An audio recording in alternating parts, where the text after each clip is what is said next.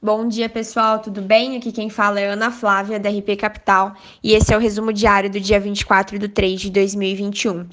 Ontem o Ibovespa fechou em queda de 1,49% a 113.262 pontos. O dólar em 5,51, o S&P 500 em 3.910,52 e o petróleo Brent cotado a 62,13. No Brasil, o governo discute novas medidas de apoio contra os efeitos de, da Covid, uma vez que as mortes já ultrapassam 3 mil por dia. O Ministério da Economia discute formas de restabelecer o programa BEM de proteção ao emprego, sem quebrar o marco fiscal. Enquanto isso, Bolsonaro se reúne com chefes de poderes depois do pronunciamento moderado na TV. Já no Congresso, o orçamento deve começar a ser votado pela comissão mista.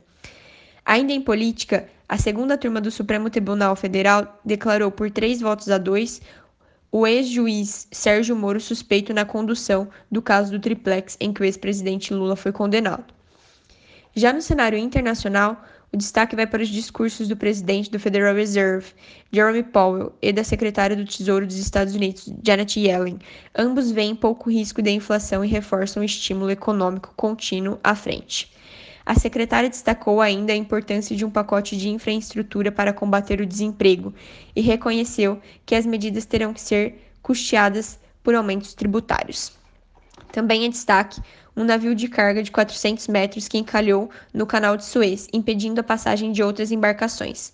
O evento pode provocar travas na cadeia global de energia.